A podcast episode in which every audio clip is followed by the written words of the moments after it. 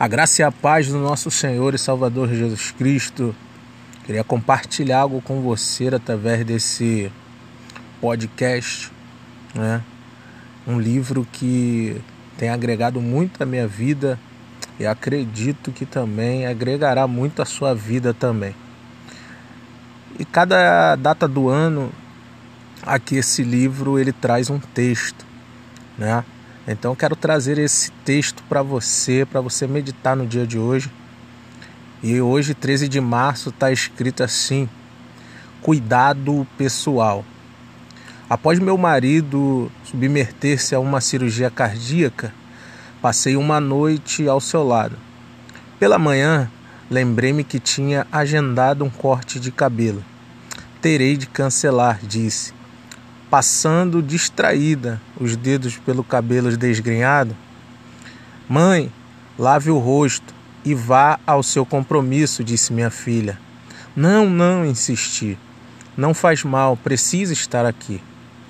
Eu ficarei, disse minha filha. Cuidado pessoal, mãe. Você será mais útil ao meu pai. Você será mais útil ao meu pai se cuidar de si mesmo. Moisés, estava se desgastando por ser o, único juiz dos israelitas. Seu sogro Jetro o advertiu: Sem dúvida desfalecerás, pois isto é pesado demais para ti. Tu não só tu só não podes fazer. Está em Êxodo 18, 18. Ele explicou maneiras de delegar o seu trabalho e compartilhar sua carga pesada. Embora possa parecer paradoxal para o cristão, o cuidado pessoal é essencial para uma vida saudável. Mateus 22, 37 e 39 e Efésios 5, 29 e 30.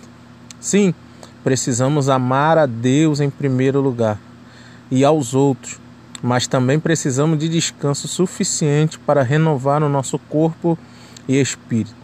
Às vezes, o cuidado pessoal significa afastar-se e graciosamente permitir que nos ajude com os nossos fardos.